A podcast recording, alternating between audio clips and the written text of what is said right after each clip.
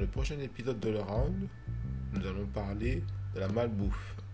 Et oui, la nourriture pas saine, grasse, sucrée et très calorique. Et pourquoi donc?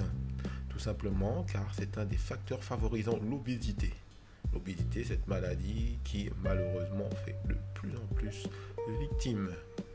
Oui, selon un rapport de l'OMS Europe daté du 3 mai 2022, 59% des adultes et un tiers des enfants sont soit en surpoids, soit obèses.